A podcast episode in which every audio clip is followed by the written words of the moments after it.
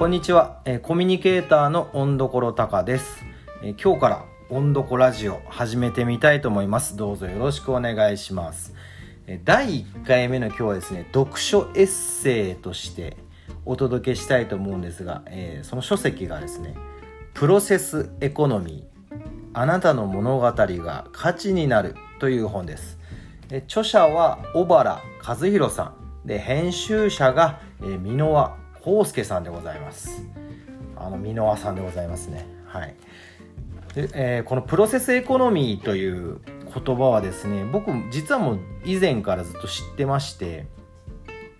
あの西野昭弘さんのオンラインサロンに入ってるんですね。はい、で西野昭弘さんのオンラインサロンって何かっていうと、まあ、その Facebook のグループなんです。Facebook のグループに、まあ、月額1000円で入ることができましてそこで西野さんが毎日ねもう3000文字から4000文字とかも記事を書くんですけどそれが見れるという、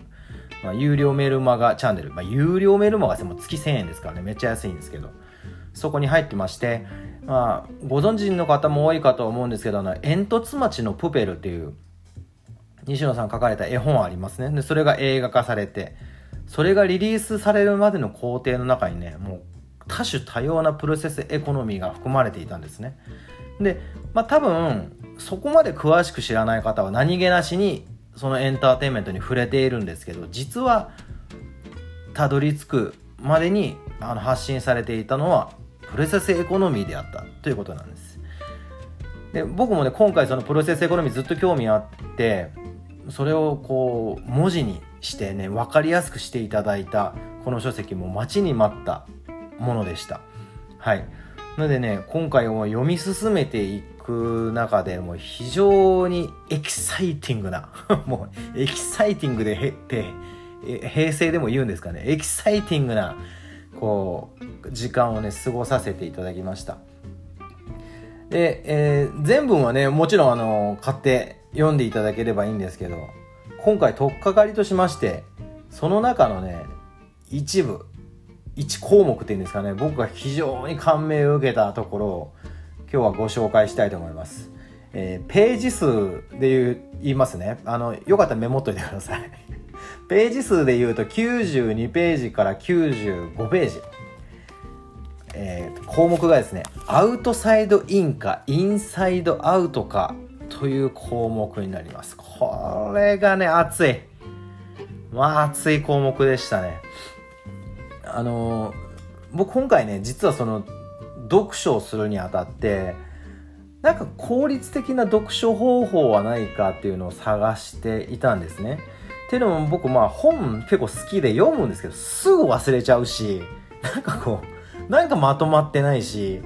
そういう時あの途中まで読んで終わっちゃったってことも結構あるんですね。なんとかなんないかなと。でもその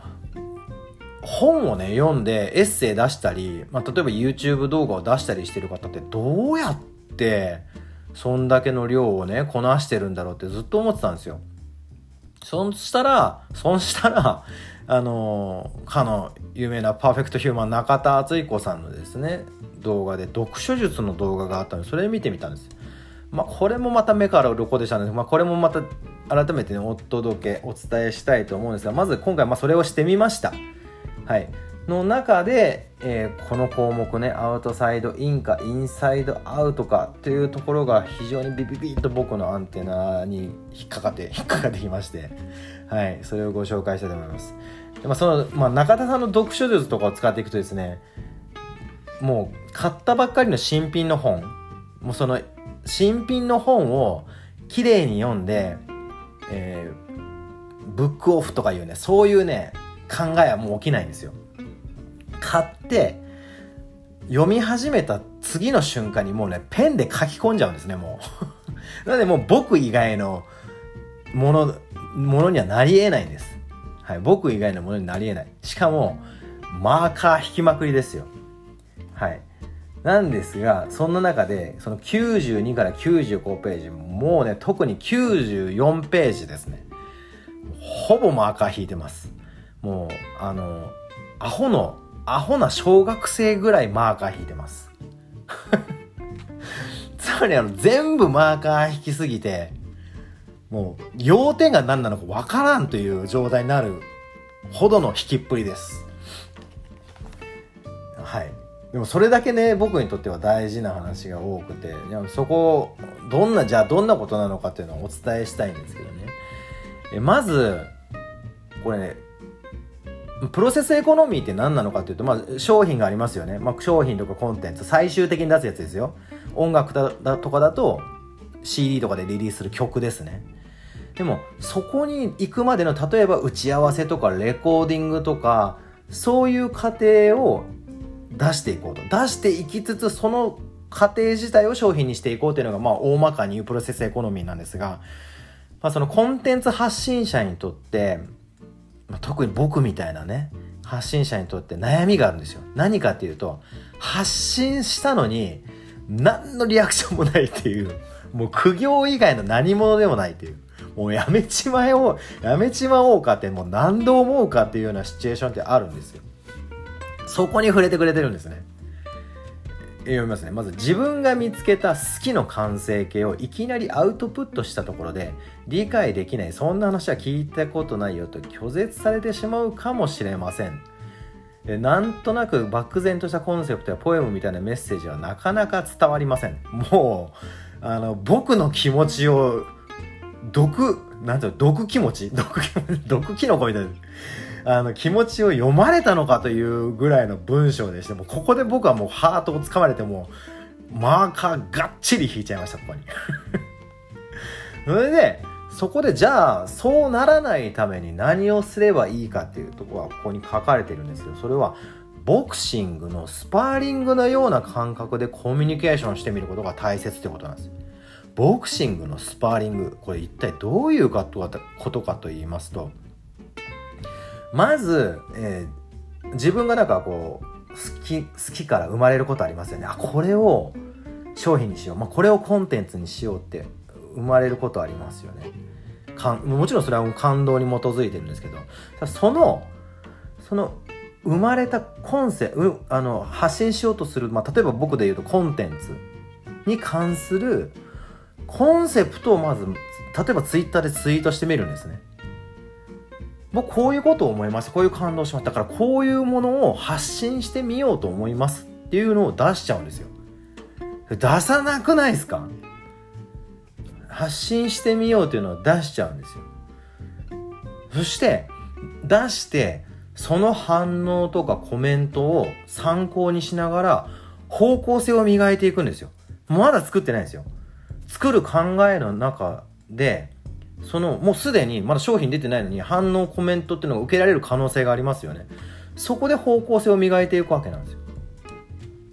でそのやり方が発信反応発信反応を磨く発信反応を磨くみたいに、まあ、壁打ちを繰り返すような感じでそのアイデアを育てていくわけなんですね。そうすると一体何が起こるかというと、これがまた好きなことで、好きの解像度が格段に上がってくるというんですよ。好きの解像度ですよ。言ったことありますか？ないですよね。ただ、好きって言ったことありますよね。で、解像度って言葉も、まあ、あんま詳しくない方も、カメラとかデジカメとかで解像度がとか、なんか画像の解像度がとか、まあ、ちょっと耳にしたことあると思うんですでもこの好きの解像度っていう組み合わせも秀逸ですよ。僕ぜひこれあいみょんに歌っていただきたい。届けあいみょんへ。好きの解像、次の曲です。好きの解像度。かっこよくないですか？まあ、ということで、まあ、好きの解像度が格段に上がってくると。そうすると、リリース、商品、またコンテンツをね、リリースした時、一人で試行錯誤して、そのコンテンツ発信に至った場合と比べて、格段に多くの人に受け入れられやすい形に変化しているはずだということなんですね。これ非常にわかりやすくないですか？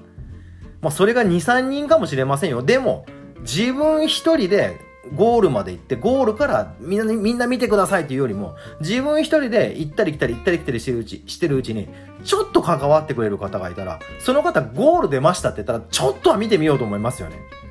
というのがもうこのプロセスエコノミーの魅力、醍醐味でございますので、実際皆さんも書籍を手に取って、ぜひ読んでみてください。プロセスエコノミーおすすめです。